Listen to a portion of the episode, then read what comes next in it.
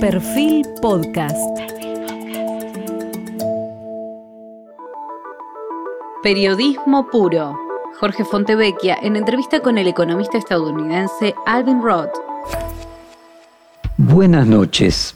Hoy estamos con un economista norteamericano que ganó el Premio Nobel del año 2012 por su trabajo acerca de la teoría sobre la asignación estable y el diseño de los mercados. Su nombre es Alvin Roth. Es catedrático de Economía de la Universidad de Stanford, investigador de la teoría de los juegos y de la economía experimental.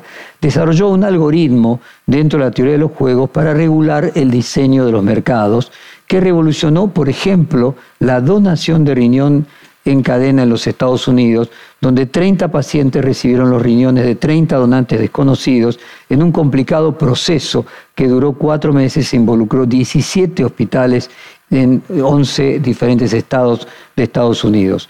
Eh, Alvin Roth nació en Nueva York en el año 1951, se graduó en la Universidad de esa ciudad de Columbia, obtuvo el doctorado en la Universidad de Stanford en Palo Alto, en California, en 1974. Trabajó en la Universidad de Pittsburgh, en la Universidad de Illinois y antes de trasladarse a la Universidad de Harvard en Cambridge. Y en el año 2012 regresó a la Universidad de Stanford, donde hicimos esta entrevista. Él tiene publicado varios libros, más de 13, entre los que se cuentan quién obtiene qué y por qué diseños de los mercados. Está casado y tiene dos hijos. El diseño de los mercados es una herramienta de la microeconomía que puede aplicarse a muchos y diferentes tipos de poblaciones y problemáticas sociales. Y el reportaje comienza de esta manera. Profesor, ¿podría explicarle a la gente común ¿En qué consiste el diseño de los mercados y en qué situaciones concretas se puede aplicar? Ah, los mercados son una parte importante de la forma en que las ah, personas se coordinan entre sí, cooperan y compiten. Los mercados tienen reglas y sus reglas son parte de su diseño. Muchos mercados no parecen tener un diseñador, pero los mercados son artefactos humanos. Están construidos por personas. Ah, Entonces, el diseño de mercados se trata de estudiar las reglas de los mercados y cómo funcionan, cuando funcionan bien y cuando no, y cómo podemos arreglarlas cuando están rotas, cómo podemos alterar las reglas de los mercados para que funcionen mejor y rendir más como nos gustaría. ¿Y qué diferencia hay entre la teoría de los juegos y la economía experimental y qué rol juegan en el diseño de los mercados estas diferencias? La teoría de juegos es una forma matemática de estudiar los mercados, así que es parte de las matemáticas aplicadas. Consiste en modelos matemáticos donde hacemos suposiciones y vemos cómo las cosas se relacionan entre sí. La economía experimental. se trata de ver cómo se comporta realmente la gente en los juegos que podemos construir en el laboratorio o observarlos en el mundo bajo diferentes condiciones. Entonces, la teoría de juegos es parte de la parte teórica de la economía y la economía experimental es parte de la parte observacional de la economía, cuando miramos cómo las personas participan en los mercados y otros entornos económicos. Y más precisamente, profesor, ¿qué diferencia hay entre diseño de mercado, ingeniería económica y plomería económica? Esas son dos palabras diferentes para las mismas uh, cosas. Cuando hablo de diseño de mercado, pienso en los mercados de manera muy amplia, pero a menudo las personas piensan en los mercados de manera más restringida y piensan en otras partes del diseño económico como partes del entorno económico que normalmente no consideran mercados. Tal vez las cosas que suceden dentro de las empresas o muchos de los mercados que estudio no usan dinero uh, explícitamente, por lo que a veces se los llama mecanismos de asignación. Entonces, la ingeniería económica pretende hablar sobre todas las formas en que los economistas intervienen y uh, ayudan a cambiar la forma en que se diseña y funciona el entorno económico. Y estoy feliz de llamar a todas esas cosas diseño de mercado, pero eso confunde algunas personas, así que también hablamos de ingeniería económica. Profesor, ¿sería un error decir que eh, el diseño de mercados solo es aplicable a poblaciones de tamaño reducido y no a las grandes? Todos los mercados tienen reglas, incluso mercados bastante grandes. Los mercados en los que trabajo son de tamaño moderadamente pequeños, así que he ayudado a diseñar el mercado para los nuevos médicos estadounidenses. Por ejemplo, que tienen unas 40.000 personas al año. No sé si ese no es un mercado muy pequeño, pero no es uno muy grande. Siempre estamos involucrados en muchos mercados. Está el mercado de transferencias internacionales de divisas, que es enorme en términos de volumen monetario. Uh, Apenas hay mercados más grandes que ese. Y por supuesto, um, hay mercados que involucran a mucha gente, como las bolsas de valores en general. Entonces, no, creo que el diseño de mercados se aplica a los mercados que se rigen por reglas, es decir, a la mayoría de los mercados. Y por supuesto, a medida que vemos que más y más mercados se convierten en mercados asistidos por computadora, los mercados en Internet, por ejemplo, los mercados que tienen reglas fácilmente estudiables y reglas cambiables y, deseables se volverán cada vez más comunes. ¿Y cuánto y de qué manera influye la sociología en la teoría del diseño de los mercados? Oh, los sociólogos y los economistas estudian muchas de las mismas cosas y los mercados um, necesitan apoyo social. Entonces, una de las cosas que estudio son los mercados controvertidos, los mercados que tienen dificultades para obtener apoyo social y los mercados necesitan uh, apoyo social para funcionar uh, bien. Así que entonces, los aspectos sociológicos de la economía son muy importantes. Profesor, el diseño de los mercados es una disciplina puramente de la microeconomía y los economistas que lo desarrollaron o es necesariamente la intervención de otras disciplinas como la sociología, la filosofía, la comunicación y otras, es decir, disciplinas más humanistas que técnicas. Ciertamente el diseño del mercado implica mucho más que matemáticas técnicas. Uh, Tal vez debería enfatizar que los economistas no inventaron el diseño del mercado. Los mercados son artefactos humanos antiguos que son anteriores a la historia uh, escrita. Cuando encontramos herramientas de piedra destruidas por nuestros ancestros lejanos, lejos de donde fueron extraídas y fabricadas, sabemos que nuestros ancestros prehistóricos sabían algo sobre los mercados y el comercio y podían uh, comerciar a distancias considerables. Así que entonces los seres humanos han estado involucrados en el diseño del mercado, tal vez desde que somos humanos. Pero los economistas ahora están comenzando a estudiar el proceso de diseño del mercado y tratar de contribuir a él. Pero la economía es realmente el estudio de casi todo lo que la gente puede hacer. Así los economistas estamos en condiciones de aprender de todos, incluidas todas las demás ciencias que estudian cómo se comporta la gente. Usted dice que no siempre los matching estables son exitosos y viceversa. ¿Estos comportamientos se deben a los algoritmos o aspectos institucionales ajenos a los algoritmos?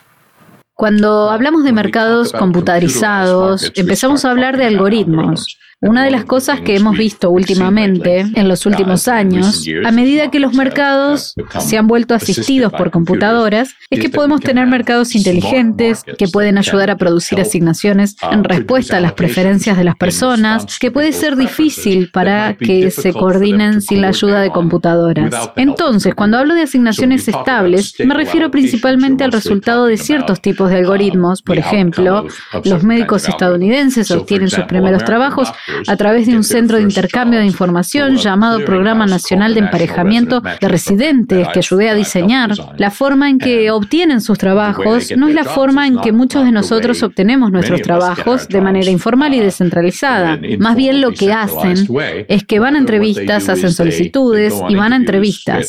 Pero luego, cuando todo se ha hecho, envían una lista de orden de clasificación de sus preferencias. Dicen que esta es mi primera opción, esta es mi segunda opción y los trabajos hacen lo mismo con los solicitantes. Luego nosotros, la Cámara de Compensación, el Programa Nacional de Emparejamiento de Residentes, aplicamos un algoritmo que produce una coincidencia estable. Una coincidencia que tiene la propiedad de que ningún grupo de médicos y empleadores podría hacerlo mejor entre ellos para sentirse más felices, más asignaciones preferidas, más coincidencias preferidas que las que les da el algoritmo. Eso se llama coincidencia estable.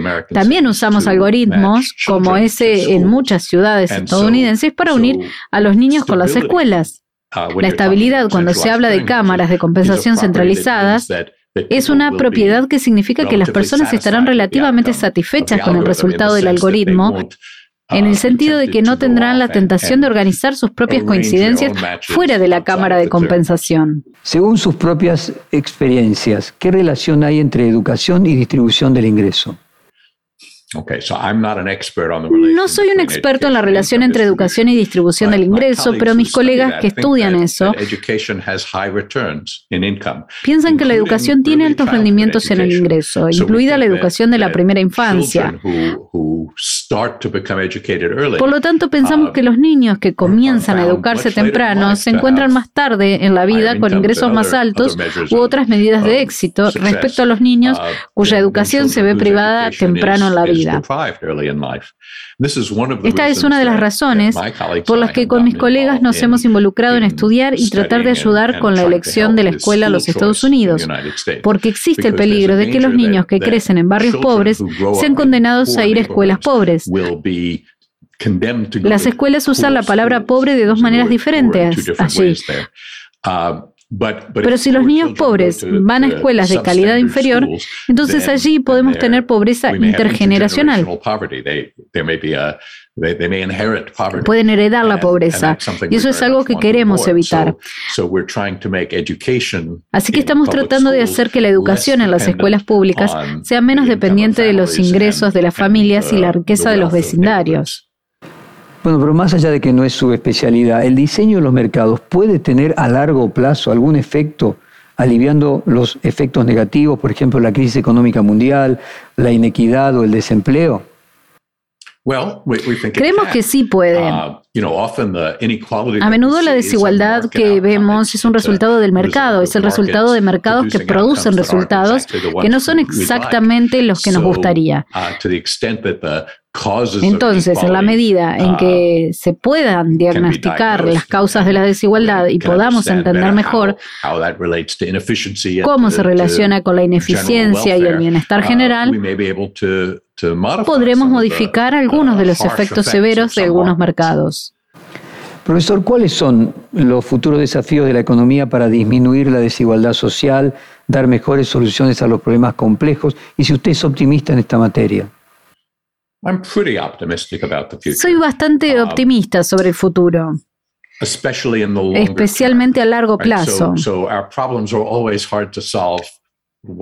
Nuestros problemas siempre son difíciles de resolver mientras los tenemos, pero si observa el largo alcance de la historia humana, verá que hoy en día las personas viven vidas más uh, largas y saludables. Eso es una señal de un aumento general en la prosperidad humana y el bienestar humano.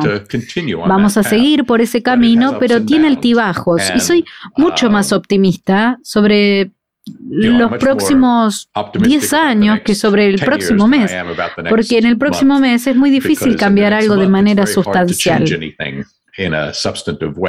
En periodos de tiempo más largos, hemos mostrado evidencia de que hacemos un buen progreso. La longevidad, la longevidad saludable, es una buena medida, una medida aproximada del progreso humano, que aunque tengamos mucha desigualdad de ingresos y aunque tengamos mucha desigualdad de salud, incluso entre los pobres, la longevidad saludable ha aumentado durante el último siglo.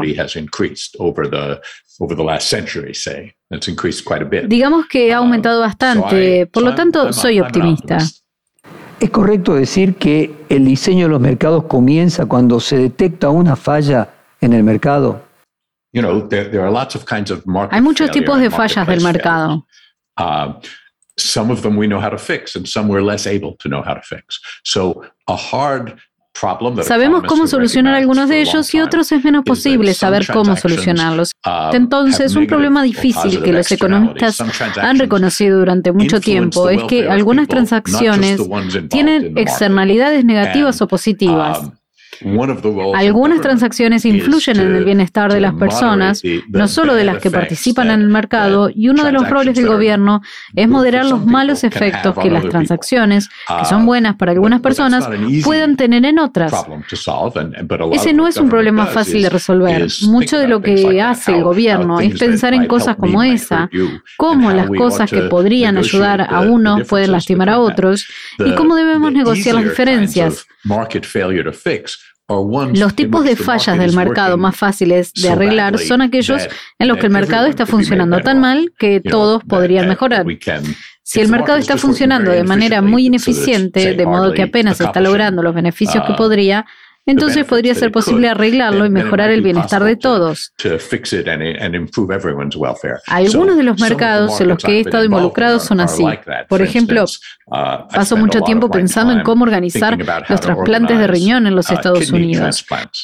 Y el gran problema de la enfermedad renal en todo el mundo es que no podemos hacer suficientes trasplantes.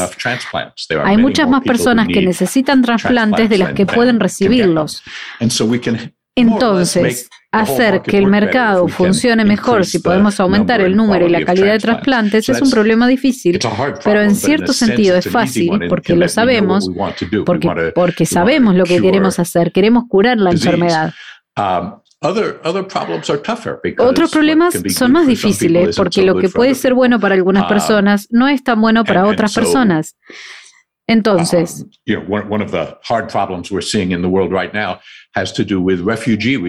uno de los problemas um, difíciles que estamos viendo en el mundo en este momento tiene que ver con el reasentamiento de refugiados. Uh, hay muchas personas que necesitan mudarse de donde están en lugares donde hay guerras como Ucrania y Siria y lugares donde hay hambruna o donde hay otros tipos de desorganizaciones sociales como la violencia de pandillas. No tenemos buenas soluciones para eso porque es difícil crear los espacios que la gente necesita de maneras que sean aceptables, uh, tanto de dónde vienen como a dónde van. Una pregunta personal. ¿En qué momento y qué fue lo que hizo usted que se interesase en el diseño de los mercados?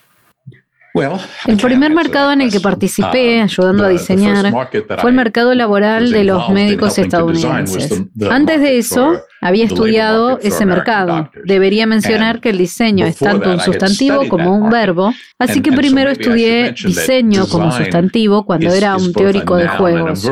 La teoría de juegos nos permite ver las reglas de un mercado y cómo funcionan. Y así, una vez que los economistas comenzaron a usar la teoría de juegos, pudimos estudiar el diseño como un sustantivo en el diseño de mercados. Entonces, había estudiado ese mercado durante mucho tiempo cuando entraron en crisis en la década de 1990. Un día estaba sentado en la Universidad de uh, Pittsburgh, donde trabajaba en ese momento. Sonó mi teléfono y lo atendí. En el otro extremo estaba el director del Programa Nacional de Emparejamiento de Residentes quien me pidió que ayudara a rediseñar el mercado. Fue entonces cuando comencé a convertirme en diseñador de mercados en el sentido de cambiar el diseño como verbo, diseñar nuevos mercados, uh, ese es el comienzo para mí. Y ahora una pregunta metafísica, profesor. ¿Los mercados cambian el comportamiento de las personas o son las personas las que cambian el comportamiento de los mercados? Eso es nuevamente tanto una pregunta fácil como una difícil, porque ambas cosas suceden bastante. Los mercados cambian el comportamiento de las personas. Según cómo funciona el mercado de trabajo, cambia la forma en que las personas tratan de conseguir un trabajo. Puede cambiar el tipo de educación que una persona elige obtener antes de intentar conseguir un trabajo, pero también cómo las personas intentan conseguir trabajo y lo que pueden aprender y no. Uh, Cambia cómo funciona el mercado.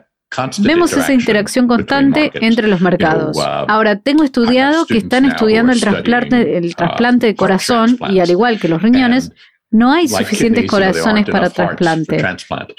Pero quien reciba un corazón en Estados Unidos tiene que ver con estar en una lista de espera y cómo se ordena la lista de espera.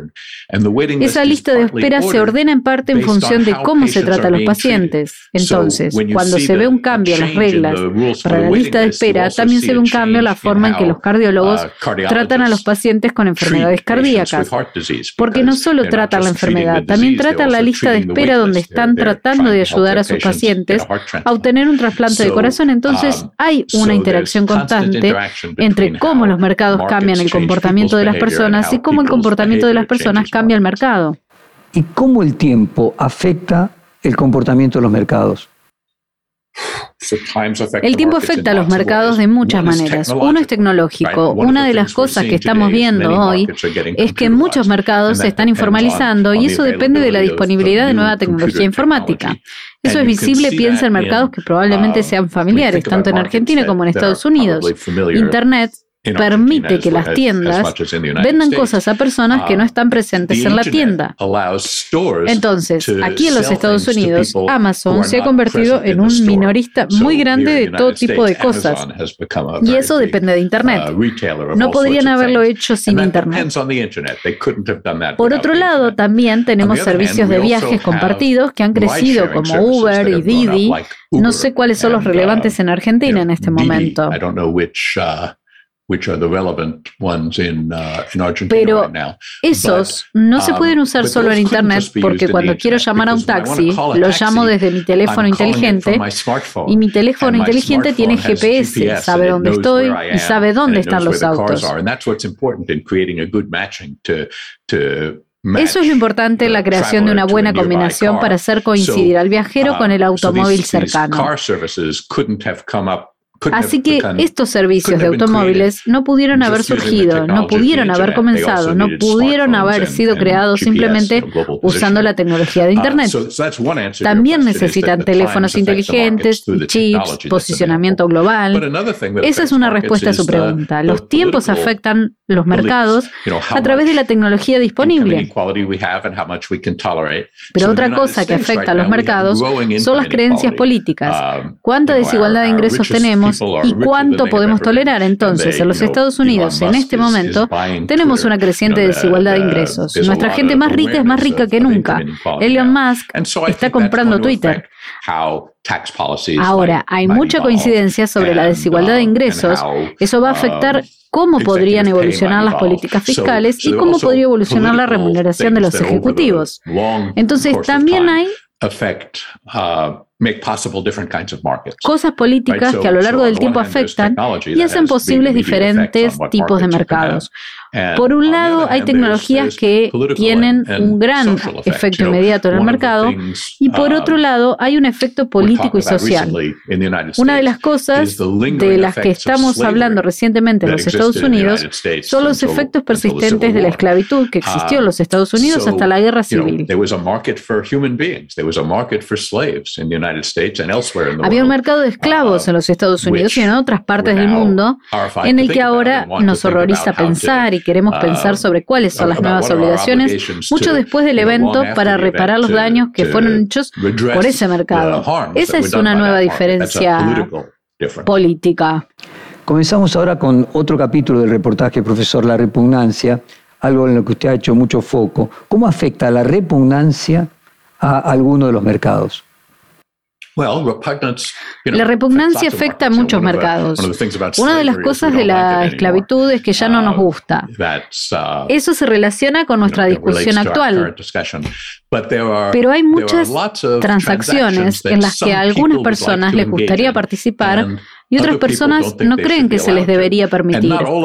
No todas son, obviamente, transacciones económicas, pero permítame usar un ejemplo que probablemente también se discutió en Argentina, algo que generó mucha discusión en los Estados Unidos, es el matrimonio entre personas del mismo sexo.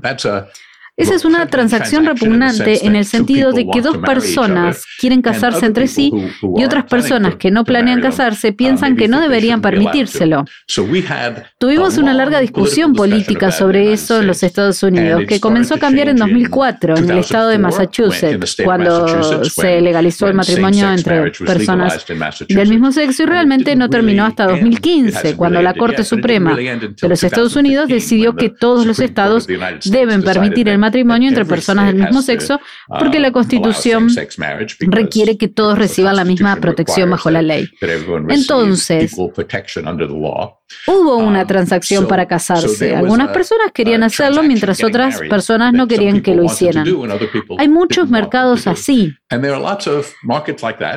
uh, la prohibición de algunos de ellos siguen siendo muy controvertidos. Por ejemplo, la subrogación.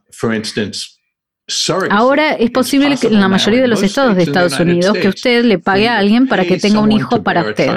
Y si hace eso en California de manera adecuada, usted y su cónyuge, por ejemplo, podrían contratar a un sustituto en California y tener sus nombres como los padres en el certificado de nacimiento de California. Pero en muchos países del mundo eso no es legal. Así las personas que necesitan su subrogación viajan a lugares donde es legal como California o como le sucede a Ucrania que era un gran mercado para la subrogación, por supuesto. Eso ahora está terriblemente interrumpido por la guerra que está ocurriendo allí. Ese es un ejemplo de un mercado que es legal en algunas jurisdicciones, pero no es legal en otras. Otro mercado en el que pienso nuevamente en el trasplante de riñón. En la mayor parte del mundo, ciertamente en los Estados Unidos y Argentina, es ilegal pagarle a un donante por un riñón. Las personas sanas tienen dos riñones y pueden permanecer sanos y uno, entonces con uno, entonces es posible tener una donación viva de riñones. Pero no es legal comprar el riñón del donante, excepto en Irán, en la República Islámica de Irán, hay un mercado monetario legal para los riñones. Ese es otro mercado que consideramos repugnante en el sentido de que algunas personas quieren hacerlo.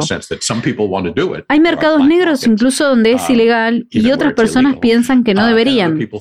Y por supuesto hay mercados como el mercado de estupefacientes que a nadie le gusta la adicción a las drogas. Nos gustaría prevenir la adicción a las drogas. Hacemos leyes fuertes contra el tráfico de drogas y nuestras prisiones estadounidenses están llenas de traficantes de drogas.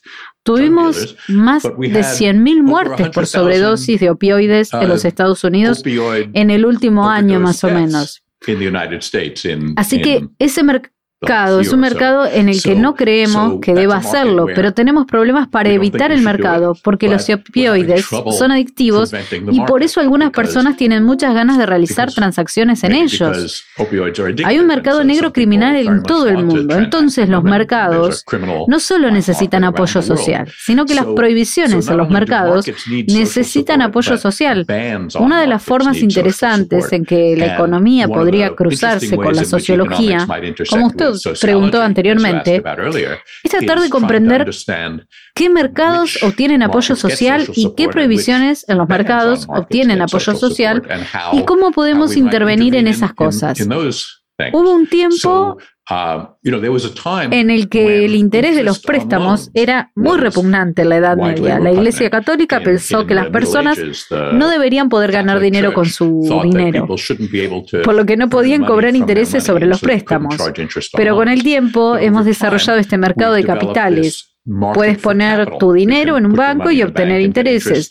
Usted puede, la ciudad, las ciudades pueden y los países pueden emitir bonos y ganar uh, intereses sobre ellos. Difícilmente podríamos tener la economía capitalista globalizada que tenemos hoy si no tuviéramos un mercado para el capital. Por lo tanto, cambiar qué mercados obtienen apoyo social puede tener una gran influencia en los mercados que existen en el mundo. ¿Y por qué usted se centró en la repugnancia para el análisis del intercambio y no en otro tipo de sentimientos que también lo afectan? Hay muchas cosas que afectan a los mercados.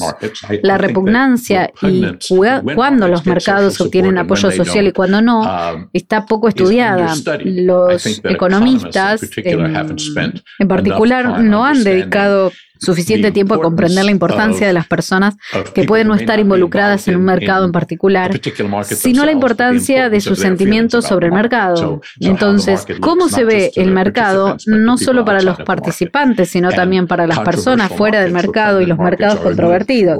Los mercados repugnantes son un buen laboratorio para estudiar esto porque las personas a las que no les gusta el mercado pueden ser muy elocuentes. Ahora tenemos una fuerte discusión de los Estados Unidos, por ejemplo, sobre lo que deberíamos estar haciendo con respecto a los estupefacientes. No nos gustan los estupefacientes, deseamos que a nadie fuera adicto a ellos, pero también deseamos que nadie se muriera por sobredosis de uh, heroína. Estamos descubriendo que no tenemos mucho éxito para reducir la adicción a la heroína con estas leyes penales muy estrictas. Entonces, estamos explorando comenzar a discutir si tal vez deberíamos tratar a los adictos de la heroína más como pacientes médicos que como criminales. La repugnancia es importante. Es por eso que la estudio, pero ciertamente no creo que sea lo único importante. Tal vez no, no entendí su pregunta. ¿Y por qué la teoría económica o los economistas pueden aportar soluciones a este tipo de mercados que están afectados por la repugnancia y otros sentimientos? A veces sí damos soluciones a mercados que se ven afectados por la repugnancia. Uh, Quiero decir, tenemos que hacerlo. Entonces, lo que pasa con las transacciones repugnantes es que son transacciones en las que a algunas personas les gustaría participar y otras personas piensan que no se les debería permitir. Tenemos que decidir como cuerpo político de qué lado estamos. Ahora, con el matrimonio entre personas del mismo sexo, decidimos que estábamos del lado de la libertad libertad individual que las personas que se casan entre sí no dañan a otras personas ni dañan a las personas que se casan. Pero la adicción a las drogas sentimos que realmente daña a las personas que son adictas y tal vez también um, cause daños a la sociedad en general. Entonces, no hay una sola respuesta a los diferentes mercados cuando les digo que a veces son repugnantes. Uh, a veces podemos moderar la repugnancia. Um, Tal vez lo que hace que algo sea repugnante no es lo más importante. Um, Por ejemplo, en los Estados Unidos los narcóticos son ilegales, pero el tabaco es legal.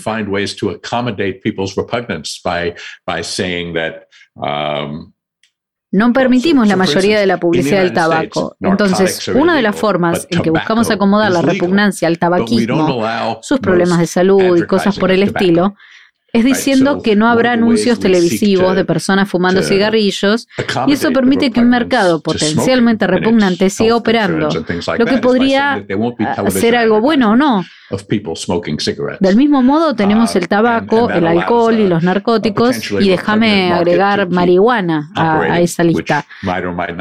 En, este momento uh, tenemos mercados legales para el tabaco y el alcohol. Ningún mercado legal para narcóticos, excepto los mercados médicos que de prescripción para anestésicos y analgésicos.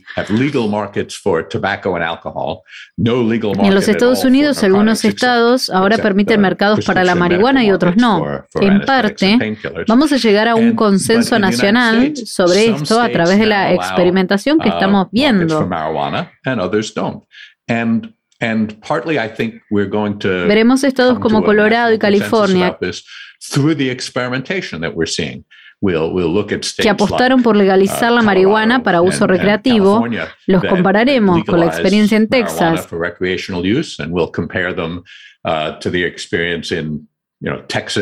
eh, Idaho, que no son legales. Veremos algo sobre la cantidad de comportamiento delictivo, algo sobre la cantidad de accidentes de tránsito y algo sobre la cantidad de daños médicos que se causan en un uh, lugar u otro. Comenzaremos a tener buena evidencia sobre uh, si, como sociedad, es mejor permitir que se venda marihuana o tratar de prevenirla, a menudo sin éxito. Quiero decir, antes de que uh, empezáramos a legalizar la marihuana, intentamos prohibirla sin mucho uh, éxito. ¿Y por qué, profesor, en este tipo de mercados donde interviene la repugnancia se elimina la transacción monetaria por el intercambio de especies? No creo que eso sea del todo correcto. Hay algunos mercados en los que no tenemos transacciones monetarias. El matrimonio entre personas del mismo sexo es uno de ellos, como el matrimonio. Quiero uh, decir, um, Tal vez puedas comprar a tu cónyuge, pero normalmente no es así como obtenemos a nuestros cónyuges. Así que no creo que sea un tema repugnante si se usa dinero o no. Puede ser repugnante con o sin dinero. La gente que compra narcóticos gasta dinero en ellos. Las personas que compran tabaco, alcohol y marihuana gastan dinero. Entonces, a veces hay transacciones que no son repugnantes si no se usa dinero, pero se vuelven repugnantes repugnantes cuando se usa dinero. Por ejemplo, en los Estados Unidos um, tenemos leyes contra la prostitución, pero no contra el sexo. La prostitución uh, se define por el uso del dinero en la ley uh, estadounidense, por eso lo que lo hace repugnante es el uso del dinero. Contamos con donación de riñón, si sabe que alguien tiene insuficiencia renal, podría salvarle la vida donando un riñón. Pero en Estados Unidos y creo que también en Argentina no les puedes vender un riñón. Esa sería una transacción repugnante. A veces la transacción uh, no monetaria no es repugnante, es un pero la transacción monetaria es repugnante. Y como economistas entendemos que a veces el dinero cambia la forma en que la gente ve las transacciones. Un ejemplo que me gusta dar es si me invitas a cenar a tu casa, es perfectamente aceptable que te traiga una botella de vino cara para compartir durante la mesa. Pero lo que no es aceptable es que trate de pagarte la cena en tu casa porque no eres un restaurante y te ofendería si quisiera pagarte la cena en tu casa. Cuando me invitas a cenar a tu casa es un acto de amistad y debo responder con un acto de amistad. Entonces, um, a veces el dinero no es apropiado en todas las transacciones. No sé si esta es una pregunta correcta para usted, pero ¿tiene algo que ver de lo que estamos hablando y su teoría con la teoría del don del antropólogo Marcel Mauss? Sí, cuando voy a un restaurante, pido una comida, la pago al final y después de haberlo pagado he borrado cualquier deuda que pudiera tener. Pagué por completo mi comida, no tengo que invitar al chef a una comida en mi casa. No tengo que llevarle esa costosa botella de vino pagando la comida. No era un regalo. El restaurante se gana la vida vendiendo comidas. Pero si me invitas a cenar a tu casa y acepto, entonces hay un entendimiento de que tal vez te invite a cenar a mi casa o invitarte a cenar si no puedo cocinar. Pero uh, encontraré una manera de reconocer que tu invitación para mí fue un acto de amistad y no un acto comercial. Una de las cosas buenas que hace el um, dinero es que facilita las transacciones en condiciones de plena competencia. Uh, Me permite comprar una comida de un chef experto sin ser su amigo. También podría oscurecer la verdadera amistad que tú y yo podríamos tener cuando me invitaste a cenar a tu casa. Así que el dinero es una cosa complicada. Es una herramienta muy poderosa y útil de transacción económica, pero no es solo eso. Hay situaciones en las que pueden causar confusión. Algunos de sus ejemplos sobre la repugnancia que usted aquí mencionó, y los mencionó obviamente en su ensayo, son la esclavitud o la venta de carne de caballo para consumo humano o la prostitución, que es otro de los, de los casos de los mercados más antiguos y aún vigentes que se extienden en todas las culturas y producen repugnancia. ¿Qué otros ejemplos de repugnancia usted tiene para sumar en la vida cotidiana de la mayoría de los países del mundo. ¿Qué ejemplos puedo mencionar que son comparables y en qué sentido? Puedo hablarles de mercados que eran repugnantes, que ya no lo son, como el matrimonio entre personas del mismo sexo, o en los Estados Unidos la subrogación. Te puedo hablar de mercados que no eran tan repugnantes, que ahora son repugnantes, um, como la esclavitud o la servidumbre por contrato. En este momento tenemos mucha ambivalencia en todo el mundo sobre los refugiados y la inmigración humana. Hay mucha gente a la que le gustaría mudarse y no siempre está claro cuáles son los lugares a los que les gustaría uh, mudarse que puedan darles la bienvenida. Este va a ser un gran problema que los seres humanos tendrán que enfrentar en los próximos años, um, porque no estamos viendo ninguna desaceleración en la necesidad de reasentar a los refugiados y si el mundo uh, continúa calentándose y el nivel del mar sube, Habrá más y más personas refugiadas, no solo por razones políticas, sino porque tienen los pies mojados. Uh, Habrá cambios climáticos que harán que la gente necesite mudarse y todavía no somos uh, muy buenos en todo el mundo para ayudar a las personas a mudarse y descubrir formas eficientes de encontrar lugares donde puedan establecerse de manera cómoda y productiva. Otro ejemplo de repugnancia tiene que ver con la Edad Media en la cual para la Iglesia Católica era pecado cobrar intereses por prestar dinero. Este sería otro caso de repugnancia en el sentido moral y religioso. Absolutamente. Hablamos de eso un poco uh, antes. Difícilmente podríamos tener la gran economía capitalista que tenemos si no hubiera un mercado para el capital, para el dinero. Un interés es el precio del capital. El interés es el precio que se paga por usar el dinero de otra persona. Cuando uh, depositas el dinero en un banco, te pagan intereses porque están usando tu dinero para hacer préstamos. Si el dinero no puede tener un precio, hay mucha menos riqueza, hay muchos menos usos del dinero. Uh, Hoy en día, a gran parte del mundo islámico todavía no le gusta cobrar intereses por el dinero, pero hay todo un universo de diseño de mercado llamado finanzas islámicas, donde los bancos islámicos descubren um, formas de permitir que las personas usen dinero sin cobrar intereses. Entonces, una de las grandes formas en que los estadounidenses, por ejemplo, piden dinero prestado es cuando queremos comprar una casa. Las casas son muy caras y obtenemos tenemos una hipoteca. Obtenemos un préstamo de un banco y el banco nos cobra intereses sobre el préstamo. Por eso puedo vivir en una casa que vivo ahora sin haberla pagado en efectivo cuando la compré. Uh, ahora, en la jurisprudencia islámica, eso es una transacción repugnante porque el banco no puede cobrar intereses. Pero no es repugnante la jurisdicción islámica, según tengo entendido, cobrar renta. Así que hay una especie de hipoteca islámica. Si un islámico o una persona islámica piadosa quiere comprar una casa, no puede sacar una hipoteca en un banco islámico. Pero lo que puede hacer es comprar una casa en conjunto con el banco para que sean dueños de la mitad de la casa y luego pueda pagar el alquiler en los bancos y tener interés de la casa bajo los términos que dicen que cuando ha pagado suficientemente el alquiler es dueño de toda la casa. Eso se parece mucho a una hipoteca, una hipoteca estadounidense donde lo que pago cada mes al banco son intereses. Pero en la hipoteca islámica estás pagando renta y eso permite a los jóvenes islámicos comprar casas um, antes de poder comprarlas también en efectivo.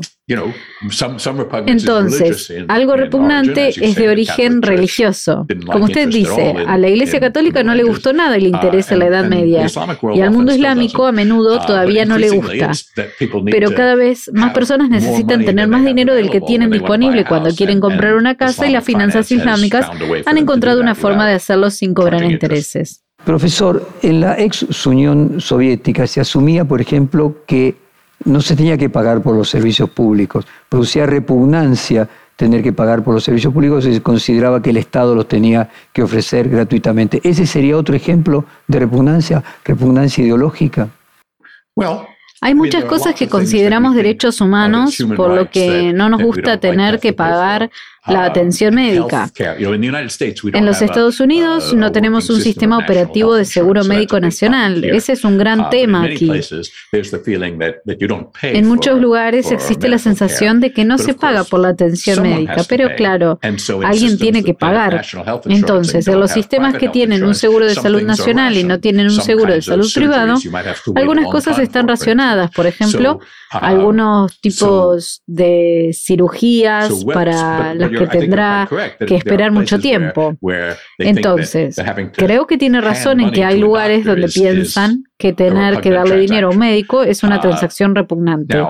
Ahora bien, tener un Servicio Nacional de Salud no resuelve inmediatamente todos los problemas de brindar atención médica equitativa y de alta calidad para todos, pero presenta un conjunto de problemas diferentes al que tenemos en los Estados Unidos, donde no todos tienen seguro médico. Eso es algo que ha sido un gran problema político en los Estados Unidos durante las últimas campañas presidenciales. Profesor, finalmente, ¿usted cree que siempre que hay una transacción donde intermedia el dinero, eso que se está intercambiando automáticamente pasa a ser un objeto o una cosa por el hecho de que haya dinero de por medio, se cosifica esa relación? No estoy de acuerdo con eso en absoluto. Ah, Probablemente le paguen por realizar esta entrevista que está haciendo, pero tu empleador te paga porque eres un experto periodista y, entrevistador. Y Lamentablemente no me pagan por esta entrevista, pero tú y yo no somos menos humanos. no hay nada sobre la transacción que no estés haciendo como parte de tu trabajo y yo lo hago solo por diversión. Nada de esta transacción hace que uno de nosotros uh, sea más o menos humano. Cuando pienso en mercancías, pienso en cosas que no son diferentes entre sí. Si yo fuera panadero y quisiera comprar trigo, podría comprarlo en un mercado de productos básicos. Tiene todo tipo de términos descriptivos. Hacemos pan con el trigo de invierno rojo duro número 2. esa es una descripción completa. No me tiene que importar a qué agricultor se lo compré porque ha sido bien descrito. Pero cuando quieres contratar a un panadero en tu panadería, no solo contratas a un panadero porque no son mercancías, tienes encontrar a una persona en particular a la que quieras contratar y no haces una oferta al mercado general diciendo quiero 5.000 fanegas de trigo, sino a una persona en particular diciendo quiero contratarte. Eso no despersonaliza el mercado en absoluto. ¿Hay un efecto repugnancia en la distribución de las vacunas para el COVID-19? La distribución de las mismas en el mundo fue y sigue siendo una gran inequidad entre países pobres y países ricos. ¿Y cómo podría el diseño de mercado ayudar o hubiera podido ayudar a que la distribución sea más equitativa? Es una buena pregunta porque no nos gusta la desigualdad de ingresos cuando se puede evitar y a nosotros no nos gusta la desigualdad en salud y especialmente no nos gusta ver que la desigualdad de ingresos exacerbe la desigualdad en salud. Pero por supuesto, a menudo lo hace porque en el caso de las vacunas, muchos de los productores de vacunas están en países ricos porque la producción de vacunas uh, es un proceso industrial. Uh, Pero ciertamente hemos visto algunos esfuerzos para distribuir vacunas en todo el mundo. Parte de esto tiene que ver con relajar uh, la protección de patentes que protege los derechos de propiedad intelectual de las vacunas con las, con las instalaciones de producción de licencias con la ayuda internacional. Es un gran problema obtener vacunas en todo el mundo. Pero hablando de apoyo social y repugnancia, es interesante para mí notar que hay un problema casi tan grande como poner las vacunas a lugares donde las personas puedan obtenerlas. Ha sido convencer a las personas para que se vacunen. Tanto en los países ricos como en los pobres hemos visto mucha vacilación para vacunarse. Ahora que las vacunas no son tan escasas como lo eran al principio de la pandemia, la vacilación de vacunas es un problema uh, mayor que la distribución de vacunas. is a Entonces, bigger problem than vaccine distribution. So Estoy de acuerdo contigo en que lograr que las vacunas se distribuyan ampliamente fue un gran problema al principio de la pandemia. Pero estas cuestiones de las que también hemos estado hablando sobre el apoyo social para los mercados, para las transacciones, para la vacunación, también son importantes y no los entendemos lo suficientemente bien. No creo que entendamos bien por qué muchas personas que corren el riesgo de contraer una uh, enfermedad no desean vacunarse contra ella. En la Argentina, profesor, existe un fuerte debate por los subsidios a la electricidad, que en este momento son generales a toda la sociedad. Pero como no toda la población tiene los mismos ingresos, por lo tanto hay partes que lo necesitan más que otras. Y por otro lado, se asume que los de mayores ingresos utilizarán más electricidad porque está subsidiada y pagan menos de lo que deberían y por lo tanto cuidan menos ese recurso también con consecuencias ecológicas. De esto surge que los subsidios deben ser segmentados, pero al día de hoy resulta muy difícil su implementación para un país de más de 40 millones de habitantes como la Argentina. Un diseño para este tipo de mercado sería una herramienta muy útil y cree usted que podría desarrollarse y aplicarse a una población del tamaño de la Argentina? No soy un experto en ese mercado, me estoy enterando ahora. Solo en respuesta a tu pregunta de los subsidios, son sin duda una herramienta de diseño de mercado. No sé si siempre son la mejor herramienta y una de las razones por las que nos gusta subsidiar necesariamente los servicios públicos como la energía es porque la gente pobre necesita usar la electricidad, quizás de diferentes maneras, pero tiene tanta necesidad como la gente rica.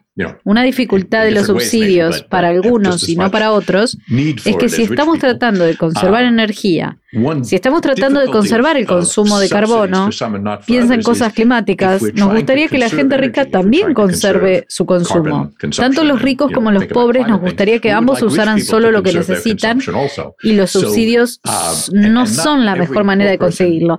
Hay Algo que les gusta a los economistas, pero que ha sido muy difícil de implementar en cualquier parte del mundo, es cobrar el mismo precio a todos, pero luego hacer transferencias de efectivo a través del mecanismo del impuesto sobre la renta u otra cosa a las personas pobres para compensar los costos adicionales que tienen, obtener pagando precios elevados por la energía, el agua, los alimentos.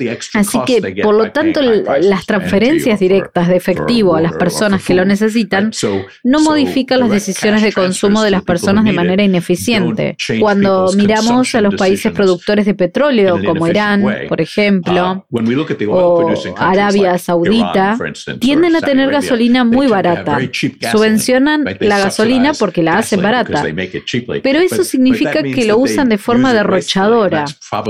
Y eso es probablemente un error de cómo ayudar a la gente pobre en su país. Probablemente podrían hacerlo mejor devolviendo a la gente suficiente dinero, teniendo un impuesto sobre la renta negativo para que usen con cautela los escasos recursos que necesitan.